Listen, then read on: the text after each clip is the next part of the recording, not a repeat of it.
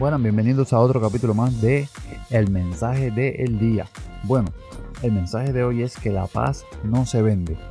Oye, a veces entramos en unas negociaciones personales y terminamos negociando lo que es nuestra paz y perdemos nuestra paz. Así que cuando estés en cualquier negociación personal, no negocies tu paz, porque la paz no se vende, no vendas tu paz. Nos vemos en la próxima. Adiós.